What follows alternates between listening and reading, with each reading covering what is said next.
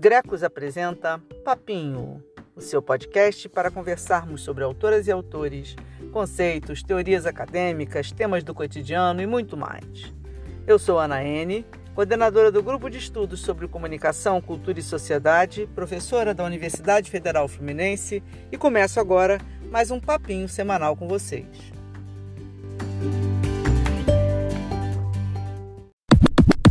E aí, minha gente, prontas e prontos para mais um papinho no capricho.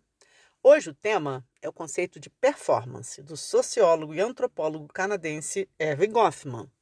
Vamos entender como, a partir da corrente do interacionismo simbólico, Goffman, herdeiro intelectual de Weber e Simmel, vai mostrar como a realidade é construída cotidiana e simbolicamente. Através de quê? Das interações sociais. Eu vou explicar com calma Vem comigo, povo amado. Parênteses, te dou memória. Tô começando com parênteses logo cedo hoje, né? Mas eu quero dizer que tem chazinho com Weber, tem cozinhando com Zimmel, tem papinho com Weber, tem papinho com Zimmel, ou seja, vai na dica de Naene, povo, escuta essa gente, porque facilita muito para entender o Goffman.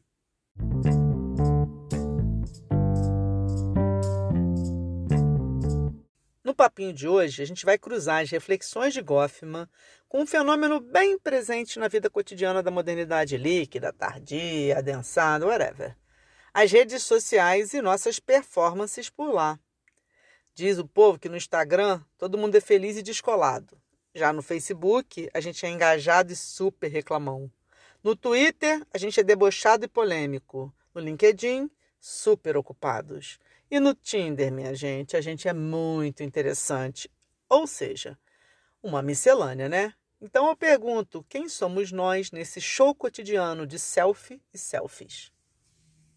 Para dar conta desse rolo, a gente precisa entender três conceitos fundamentais que Goffman traz: o de interação, o de performance e o de estigma. Vale lembrar que Goffman vai mostrar que não existe identidade fixa, única, essencialista, pois a gente se constrói e constrói o mundo nas interações, como eu vou explicar. Geminiano, né, amores? Isso explica muita coisa. Se a gente de gêmeos não é mole, não. A gente vai começar com a categoria chave em Goffman da interação, que ele herdou lá de Weber e de Simmel, tá? Goffman vai desenvolver essa categoria em vários trabalhos, mas eu vou explorar aqui especialmente dois livros: A Representação do Eu na Vida Cotidiana e O Estigma. Parênteses, tradução, traição. Antes de eu entrar nos conceitos propriamente ditos, eu quero fazer uma observação sobre a tradução do livro, que em português ficou com uma representação do eu, né? O título original é The Presentation of Self. Eu, particularmente, não acho uma tradução muito feliz traduzir presentation por representação. E eu vou explicar por dois motivos. Primeiro, porque presentation está no livro do Goffman como uma apresentação de si, uma performance, que é inclusive o termo que ele usa quase o tempo todo no original. Um desempenho de papéis sociais, uma encenação, ou seja, uma representação, mas no sentido teatral, esse da performance, da encenação. E a palavra representação na língua portuguesa ela tem muitos outros sentidos. Tá? Em termos conceituais, por exemplo, a gente pode citar Durkheim. Durkheim vai entender representação como práticas e esquemas mentais que estruturam a sociedade. E não é esse o sentido de representação em Goffman. Que, inclusive, quando quer falar de representação nesse sentido mais ampliado, remete a Durkheim, no original. Então, nas poucas vezes que no próprio texto ele fala em representation, é no sentido da representação como esquema mental e prática social que Durkheim traz. Também não está em Goffman o sentido de representação discursiva, midiática, né? a configuração narrativa, que é objeto, por exemplo, da reflexão de Stuart Hall. A gente vai ver aqui num futuro papinho, tá? Também não está como sinônimo de representatividade, que é outra ideia que a gente tem em torno de representação. Então, eu queria deixar bem claro que representação em Goffman, lá no Representação do Eu, né, do Presentation of Self, está como sinônimo de performance, que é o termo que aparece no original. Em segundo lugar, porque a palavra presentation evoca o sentido de presentificação. Eu gosto dessa palavra, eu acho que representação não evoca isso. E a ideia de presentificação é central para entender o conceito de identidade em Goffman, que para ele ela é virtual, porque é potencialmente um signo a se significar. e só se torna real, entre aspas, quando ela é atualizada, presentificada na interação social, na ação social. Fora isso, ela não existe, só como potência. Por isso, Goffman insiste um pouco na ideia da presentificação, por isso também a ideia da encenação como uma criação em loco, em cena, da identidade, da sua fluidez. Então a gente vai usar esses dois termos mais do que representação hoje aqui. Vamos usar mais a ideia da presentificação, da apresentação, da encenação e principalmente da performance, porque esses termos nos ajudam mais a entender Goffman e suas reflexões do que o uso literal de representação, como a gente faz em português.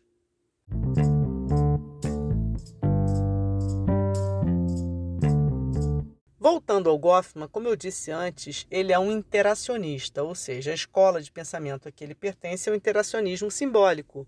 Por essa escola, as ações, as relações sociais, as interações sociais é que criam a sociedade, é que constroem a realidade. Né? Vale muito ver o chazinho com Weber, porque entender o conceito de ação social ajuda a compreender o pensamento de Goffman. Nas interações, múltiplos sujeitos desempenham papéis sociais, ou seja, atuam socialmente, são atores sociais. O que, ele entende por interação? É uma influência recíproca dos indivíduos sobre as ações dos outros, quando em presença física imediata. Então, a interação para ele é isso aí, tá? Cada indivíduo, na presença de outros, em diversas situações diferentes, age como um ator social, performatiza, desempenha papéis sociais que não são estáticos, que não são únicos, nem essenciais, nem reais, literalmente, né? São encenações, são papéis encenados, ideia-chave para entender o pensamento de Goffman. E para dar conta da sua teoria, Goffman vai se valer de uma linguagem teatral. Porque ele vai pensar a interação como uma espécie de palco, não literalmente, mas simbolicamente.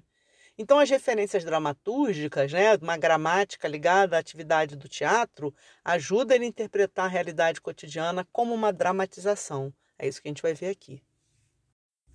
Para Goffman, na interação, os presentes acionam informações que vão servir para definir e interpretar a situação na qual eles estão envolvidos e indicar, portanto, a melhor forma de agir naquela situação, tá? Para acionar essas informações, você vai buscar várias fontes, né? Ele vai falar dos veículos de indícios, né? São os portadores dessas informações.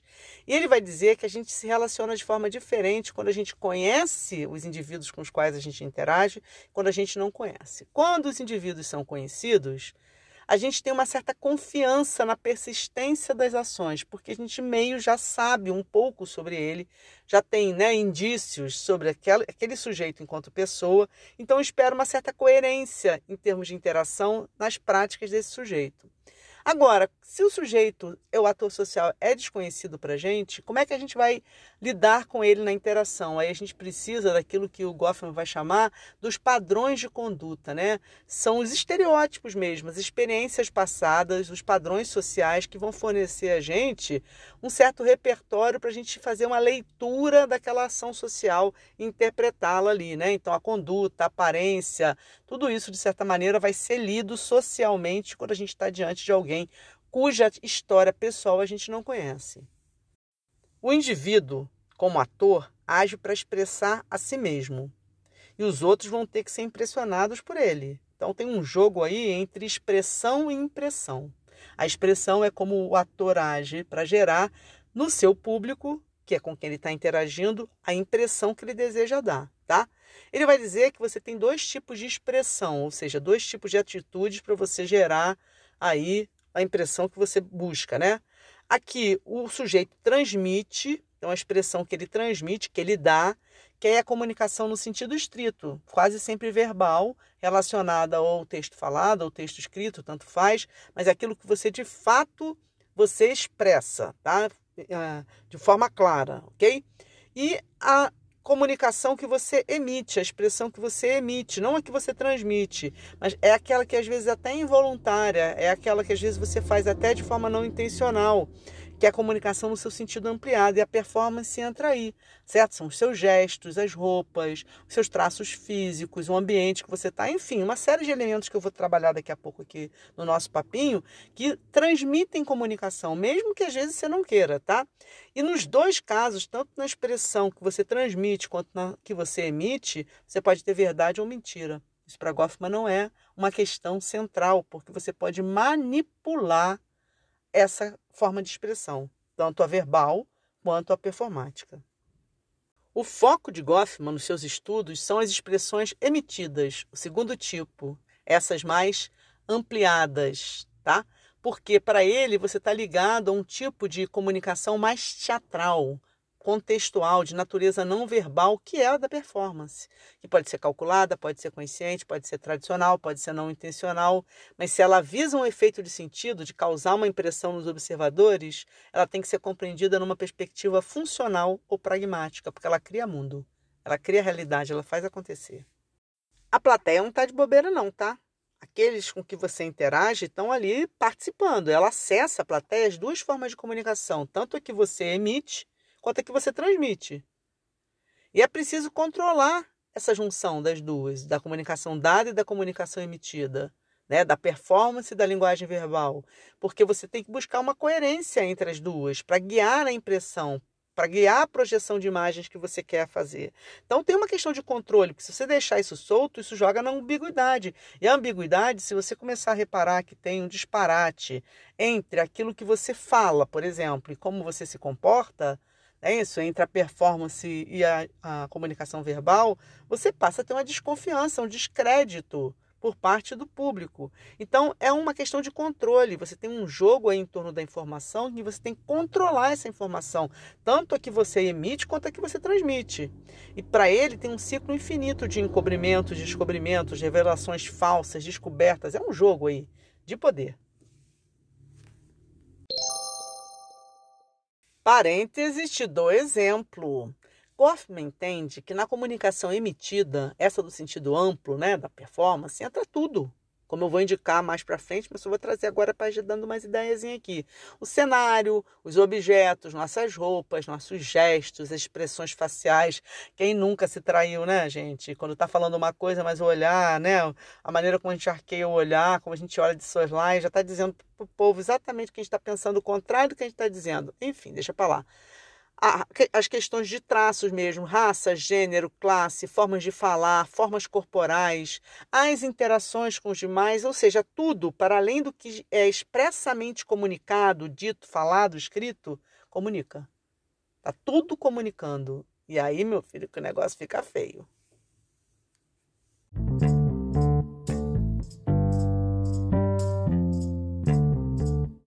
Como eu falei ainda há pouco, na interação a plateia é ativa em geral, tem uma relação harmoniosa entre o sujeito que está ali transmitindo a comunicação, o ator social, e seus observadores. Goffman fala de um certo consenso operacional. Senão você não tinha sociedade, né, gente? Você tem aí, obviamente, uma, eu uma tendência à harmonia, mas para isso, para se manter, você tem que ter uma preocupação em controlar a primeira impressão, em saber jogar para o público quais são os seus capitais, quais são os tipos de capital que você tem para dar confiabilidade ao seu lugar de ator social, não é isso? Porque, por mais que você tenha uma tendência à harmonia, pode ocorrer uma contradição, podem ocorrer fatos que contradizem a performance, a encenação.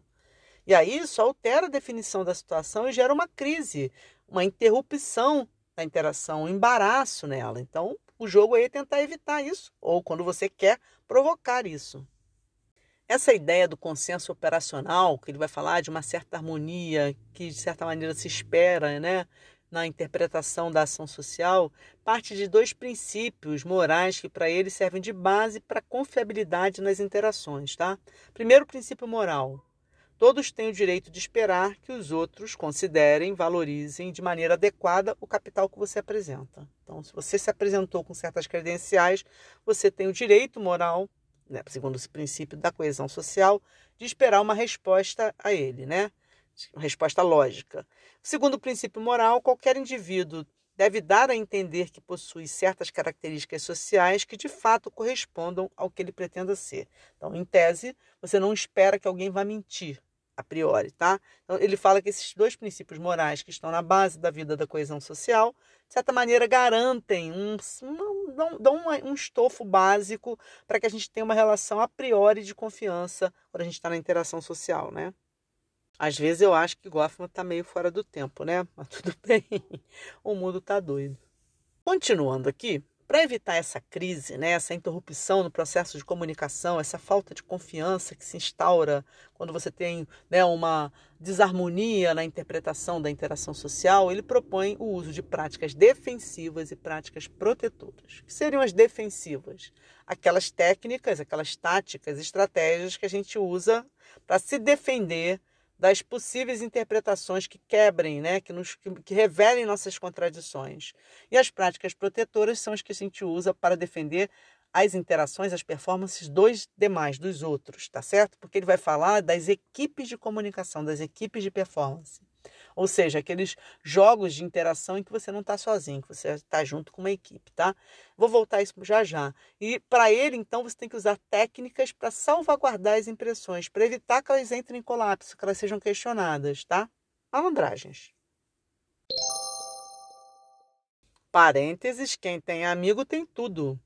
Cara, vou voltar, tá? Prática defensiva, então, para ele, são aquelas que a gente aciona em causa própria para defender a nossa posição no jogo de encenação da realidade, né?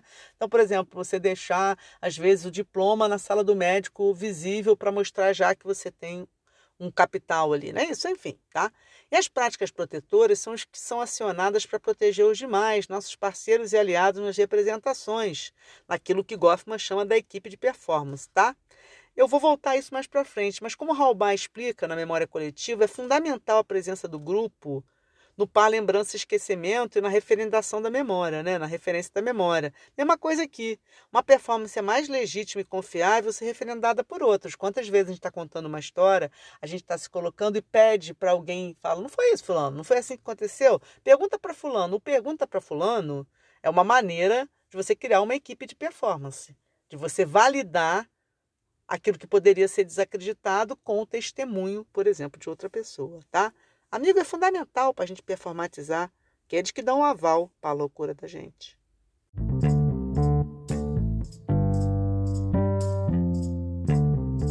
Ao mesmo tempo, a gente também tem um interesse nessas rupturas. Ao mesmo tempo que a gente quer manter sem contradição a percepção dos outros sobre a gente, a gente também quer pegar o outro no pulo. A gente quer descobrir onde o outro está se contradizendo. Porque, como o Gottman vai falar, essa questão da comunicação está diretamente ligada à maneira como a gente vai construir a realidade social e, portanto, tem poder aí. Tem jogo de disputa aí pelo poder, pelo controle. Então, ele vai falar que a gente tem um ímpeto também de desmascarar o outro. A gente não quer ser desmascarado, não quer ser pego no, no flagrante, mas a gente quer desmascarar o outro. Por isso, quando um indivíduo se apresenta diante dos outros, ele vai ter muitos motivos, de Goffman, para controlar a impressão da situação. Por isso, para ele, são problemas dramatúrgicos, de performance, de representação de papéis, de interação com a plateia. Tá? É tudo para ele uma grande encenação, no sentido figurado, mas que ajuda a entender como a vida se constrói cotidianamente. Parênteses, os tais dos chineses. O povo está obcecado com a China, né? Então eu vou puxar eles aqui porque eu adoro coisa de chinês. Tem um livro que eu amo, chama Os Chineses, da Cláudia Trevisan. Ela conta muita coisa interessante nesse livro. Tem uma parte em que ela fala do guanxi, ou do guanxi, eu não sei pronunciar, tá?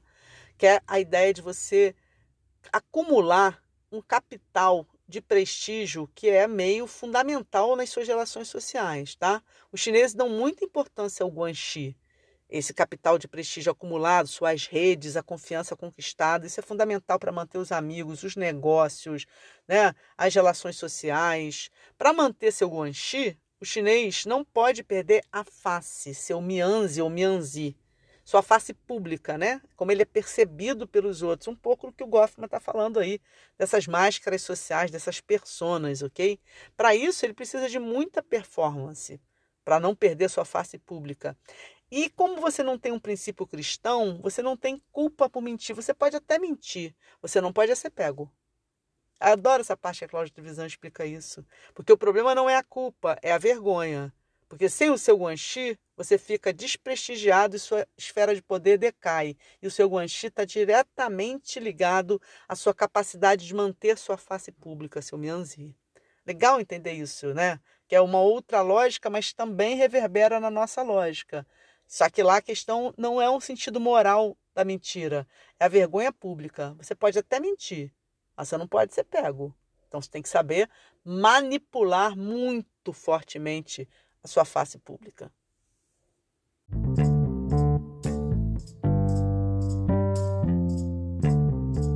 Já definimos interação e agora vamos definir para Goffman o que, que ele chama de performance ou desempenho. Para ele, é possível definir a performance como toda atividade de um determinado participante da interação, que é o ator, que sirva para influenciar os demais participantes, que ele chama de observadores ou plateia, tá? Que são coparticipantes, tá? Goffman chama os padrões dessas ações de movimentos ou práticas. E essas práticas, mesmo que elas pareçam inovadoras, únicas, elas se valem de modelos socialmente construídos. Dá para fazer uma pontezinha lá com Paul Ricoeur, né, com as pré-figurações, enfim, fica aí. As performances, segundo Goffman, podem ser sinceras ou cínicas. Eu vou explicar isso com calma. Mas isso não tem nem um sentido moral nem está ligado a uma percepção estática, ou seja, sincero e cínico não são coisas fixadas, tem mais a ver com a crença e descrença no papel representado, na comunicação estabelecido principalmente a partir do próprio ponto de vista do ator que desempenha esse papel. Parênteses choque de realidade. Essa parte sempre dá rolo em sala de aula quando eu vou dar o Goffman, porque o povo reage moralmente a essa explicação do Goffman do cínico e do sincero. Deixa eu explicar. Cínico para ele, a performance cínica é aquela em que o ator não acredita no que está performatizando, ele mesmo não acredita. E a sincera é aquela performance em que ele acredita. Tá? Então, um princípio de crença e descrença do ator no que ele está performatizando. Então, para ele, uma performance cínica não necessariamente é ruim moralmente, porque por vezes visa até o bem coletivo, visa beneficiar alguém, fazer o bem. Por exemplo, a mentira bem intencionada do médico, né? O médico acha que o paciente não tem muita chance de cura, mas mente para ele para dar estímulo, para fazer esse paciente ter um, né, ainda uma vida com qualidade, não é isso? Então, isso para ele é uma performance cínica, mas não é má, não é uma mentira ruim, tá? Então, vamos esvaziar a mente do sentido moral para entender Goffman. Cínico ou sincero são classificações para a crença do próprio sujeito na sua performance. Tipo personificar o bambambam bam, bam da esquina, mas se achar uma fraude. Para ele isso é cínico. Quem nunca, né?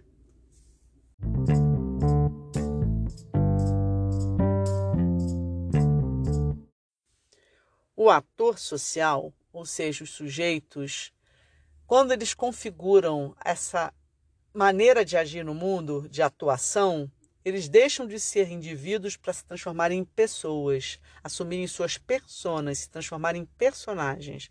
Por isso a ideia da máscara social, porque quando a gente representa um papel, a gente assume máscaras que vão configurar a nossa ideia de pessoa. Ele chama de fachada essa parte do desempenho em que se desenrola a ação. Então, quando eu estou expressando, quando eu estou performatizando, nessa interação com a plateia, aí estamos na fachada. A fachada é exatamente o momento da interação em que eu estou, quando eu estou usando o equipamento expressivo padronizado, empregando esse equipamento para gerar impressão, tá? A fachada compreende para ele o cenário, e o cenário é o ambiente, tá? Tudo que a gente usa fora da gente mesmo para poder compor a encenação e a fachada pessoal. Ou seja, ao contrário, tudo que está em mim, tá? E ele vai chamar de fachada pessoal a aparência e a maneira, tá? A maneira exatamente são as formas pelas quais eu vou performatizar. E ele vai falar da necessidade de uma coerência de fachada entre o ambiente, a aparência e a maneira para você não criar aí aquela interrupção, aquela crise, aquela desconfiança, tá? O desmascaramento. E aí, você vai constituir, à medida que você vai ter historicamente, socialmente, as interações sociais, você vai construir tipos ideais de fachada. O estereótipo surge daí, certo? Uma certa gramática da fachada, ou seja, você já tem uma expectativa de como as coisas vão se desenvolver, porque socialmente você vai estabelecendo os modelos, os parâmetros, tá? E essa gramática da, da, fachada serve a vários tipos de situação social, porque você tem aí uma ritualização dela, uma repetição. E aí sim, quando você já tem uma estabilidade forte dessa gramática, né? As fachadas já estão bem estereotipadas, você já tem aí um alcance social grande desses modelos, você entraria no campo da representação coletiva, e aí o sentido durkheimiano, do fato mesmo, da representação como esquema mental e prática social, que estrutura a sociedade como um todo. Vale ouvir o papinho com Durkheim, tá? Para entender um pouco essa ideia de representação coletiva, esse papo de fato social. Você tem então um esforço para manipular essa fachada. Manipulação é a palavra-chave para Goffman, ela não é moralmente um problema. Ela está ligada exatamente às estratégias, às táticas para você controlar a informação. Você vai tentar esconder os erros, você vai tentar esconder as contradições, né? aquilo que anula um pouco o seu efeito de performance. Você vai ter uma relação diferente entre o momento da fachada, quando você está na visibilidade, os bastidores, os fundos, que é onde você está, de certa maneira, mais à vontade com os seus pares, sem o olhar do observador de fora. O papel da equipe, portanto, é fundamental na manipulação da fachada, porque isso cria né, táticas coletivas que vão, de certa maneira, fechando mais o sentido. Quanto mais você se aproxima de uma construção ideal, mais forte é o efeito de sentido que você tem. O controle das formas de expressão são fundamentais, então você vai, de certa maneira, escolher a roupa que você vai, você vai escolher qual o tom que você vai usar, você vai controlar muito suas expressões faciais, você vai tomar um certo cuidado, por exemplo, com o ambiente, o cenário, enfim, muitas táticas, muitas estratégias que você vai usar para controlar e manipular a fachada. E, obviamente, para que isso?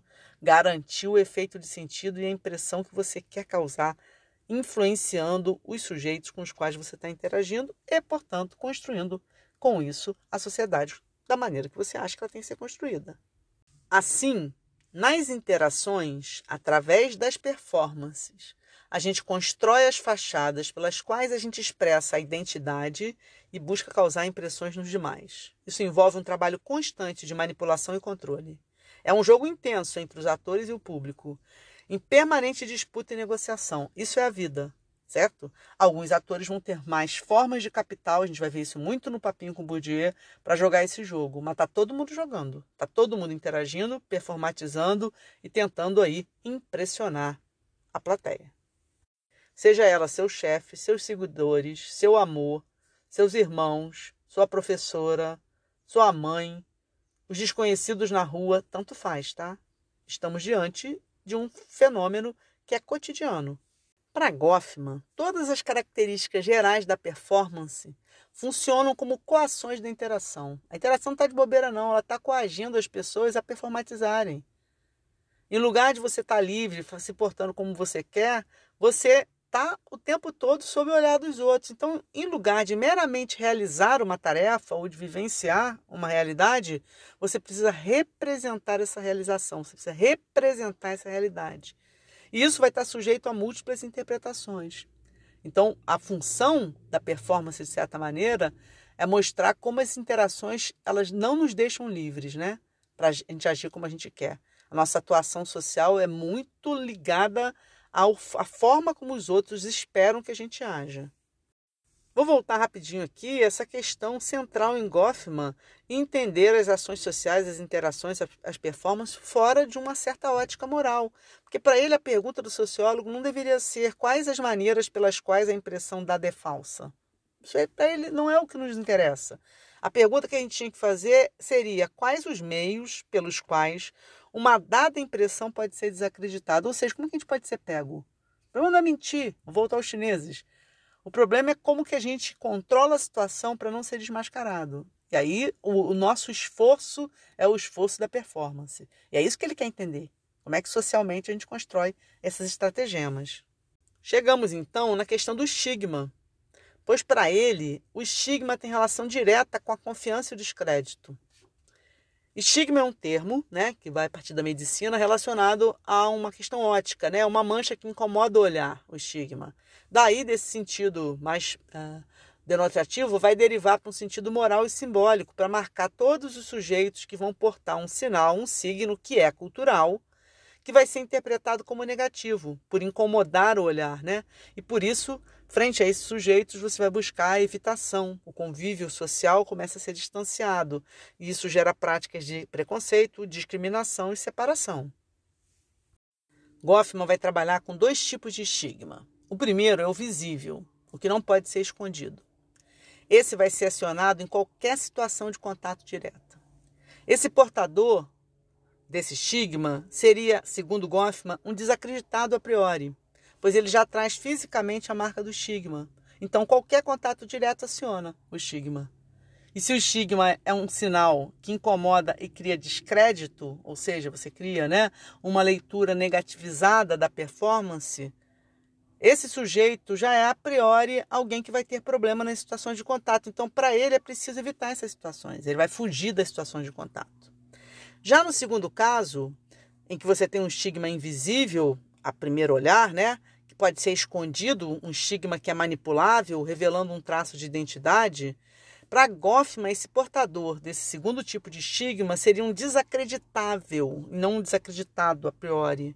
Porque para evitar cair na posição do descrédito, né, da descrença na sua performance, o seu esforço desse sujeito desacreditável é o de controlar a informação. Quem pode saber o que, quando, certo? Então ele não pode nem sempre ele vai poder revelar que ele é portador do traço estigmatizável. Parênteses fica ligado. Estigmas e emblemas, ou seja, representações negativas ou positivas acerca de pessoas, lugares, corpos, objetos, etc., não são fixas nem naturais. Olha rapidinho, tá? Antes de eu continuar, usei representações aqui no outro sentido, no sentido lá do Stuart Hall. Fecha. Estigmas e emblemas são construídos culturalmente, são objetos de intensa disputa. Exemplos: Black is Beautiful, Marcha das Vadias, Orgulho Gay, Ser Diferente é Normal, dentre outros movimentos, são indicativos da luta discursiva, ou seja, luta representativa, pela atribuição de significados aos significantes classificados. Quer porque é bom para entender isso? O texto é feito de lugar do Bourdieu e o próprio Goffman, evidentemente.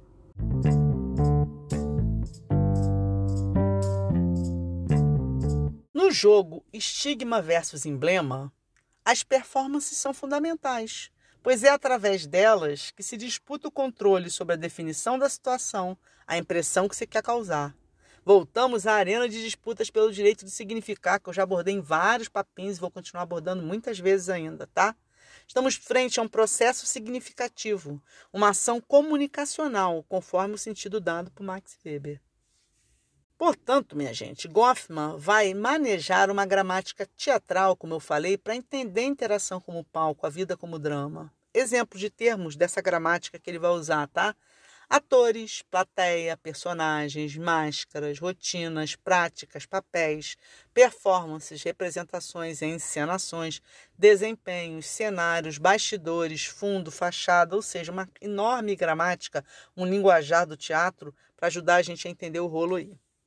Isso tudo explicado, vamos agora para o filezinho, tá? Porque para ele, se a comunicação e a performance são centrais na configuração da realidade social, e eu acho que ele tem razão, isso se amplia profundamente na sociedade contemporânea, hipermediatizada, totalmente perpassada pelo discurso, como diz Deleuze na Cidade de Controle. E rapidinho, Goffman está estudando instituições mais fechadas, né? Só que a gente pode ampliar isso e pensar a sociedade de uma maneira geral, as relações sociais no seu contexto contemporâneo profundamente atravessadas por esse aparato gigantesco que é a indústria cultural e os sistemas de comunicação e informação. Isso principalmente quando a gente tem à nossa disposição esses sistemas midiáticos e tecnológicos, né? digitais que todo mundo pode acionar. E isso facilita muito para esse show da performance cotidiano, nossa e dos outros. Parênteses, te dou exemplo. Cara, tem uma profusão, por exemplo, de programas televisivos do tipo reality show para mostrar o que eu estou falando aqui. Para além das tecnologias de nosso uso pessoal, só os reality shows dariam milhões de exemplos, tá? Tem trabalho acadêmico até com pau sobre esses temas. Desde acompanhar a vida de pessoas confinadas numa casa, numa fazenda, numa ilha, enfim, tá? Até esses programas mais doidos de reality show.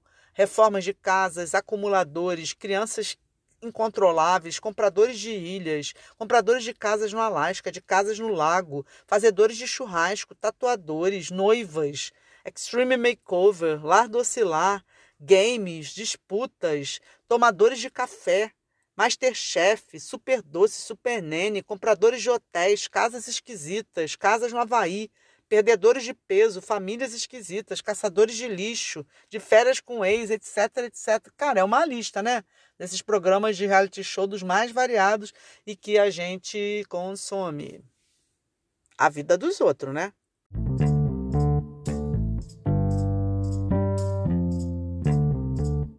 Mas esse show da performance ganha ainda mais força na internet, tá? As redes sociais permitiram que qualquer um possa hoje se expor, né? Ter a sua vida cotidiana exposta. Você pode ser uma celebridade, você pode ser uma subcelebridade, você pode ser um anônimo, inclusive porque se embaralha, tá? Você tem um processo de velocidade que faz passar do esquecimento para o sucesso, para a visibilidade, novamente para o esquecimento. Isso é uma confusão enorme, tá?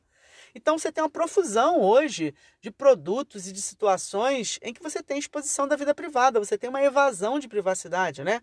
Os memes, os stories, né? Isso, os aplicativos tipo TikTok, né? A vida como um filme, fatiada, inclusive, como eu comentei no papinho sobre Balma, né? Então você tem uma profusão hoje de tecnologias que permite que você evada a sua privacidade. A gente acompanha a vida amorosa, a vida pessoal, a vida do trabalho, a vida de nada. Enfim, a gente pode acompanhar a vida de todo mundo como um grande filme. Eu acho que o modelo dos stories aí é perfeito para entender isso. Parênteses, te dou bibliografia. Ela não anda, ela desfila. Ela é top, é capa de revista.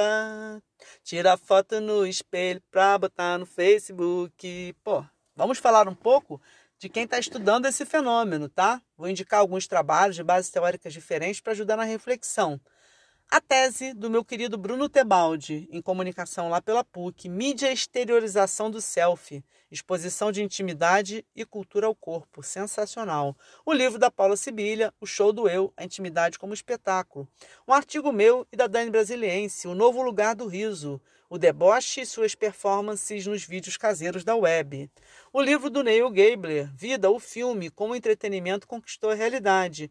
O livro do David Risman, A Multidão Solitária. E o livro do Richard Sennett, O Declínio do Homem Público. Tá? Bem variada para ajudar todo mundo que quer entender essa doideira da evasão de privacidade.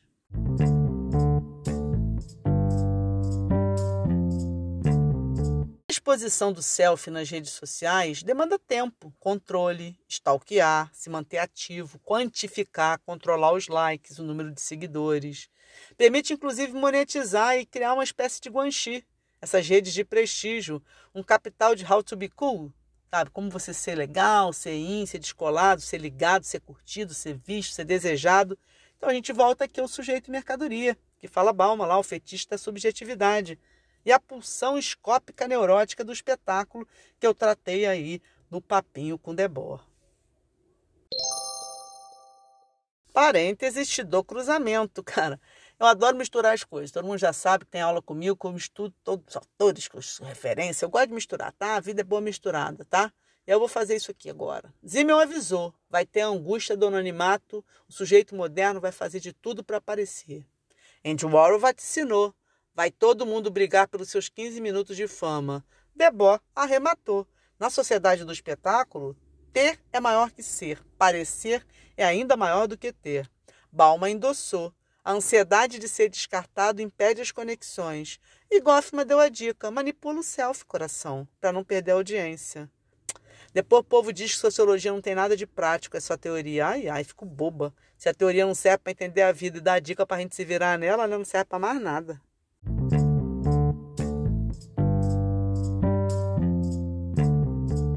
Essa exposição constante, essa evasão da privacidade, esse show da performance, tem ganhos e tem perdas. A vida não é só uma coisa, não é isso? Vamos pensar um pouco nisso. O que, que você ganha? Você tem menos solidão? Mais possibilidades de relações? O que seria de nós, por exemplo, sem as redes sociais nessa pandemia?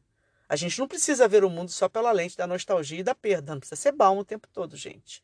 Então tem ganhos aí. A gente pode manter contatos, pode seguir as trajetórias de pessoas que a gente gosta, pode fazer companhia uns para os outros.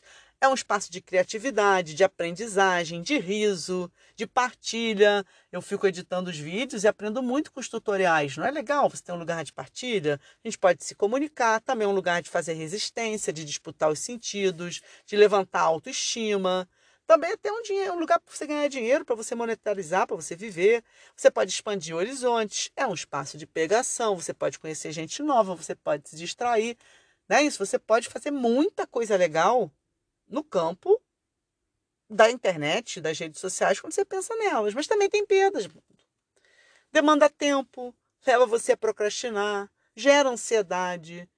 é hiperestimulante, né? A gente ficar com essas telas ligadas o tempo todo, tá certo? Dá gatilho, tem treta, às vezes diminui a autoestima, dá problema de vista, problema corporal, tem a desigualdade tecnológica, nem todo mundo joga esse jogo, brinca dessa maneira, desse jogo da mesma forma.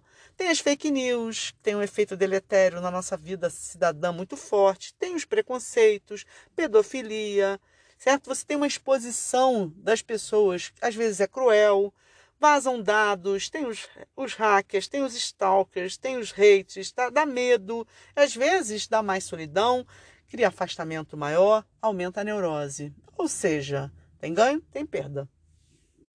Não é simples ler isso, não.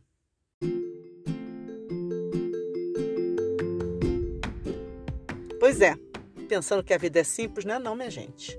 Tudo flutua entre possibilidades, encruzilhadas, contradições, indeterminações. O sonho ocidental do binarismo fez a gente acreditar em certo e errado, bem ou mal, 880, mas a vida não é assim não. É uma misturada danada, um jogo dialético muito doido, em que a gente é a bolinha girando no meio, ping-pong, para lá, para cá, catavento biruta, rodando nas ambiguidades da modernidade ocidental. E aí a gente se expõe, mas panica, panca, fica doidinho. Bota a cara no sol, mas fica com medo dessa exposição toda. A gente é filhote dessa modernidade conflitiva desse rolo.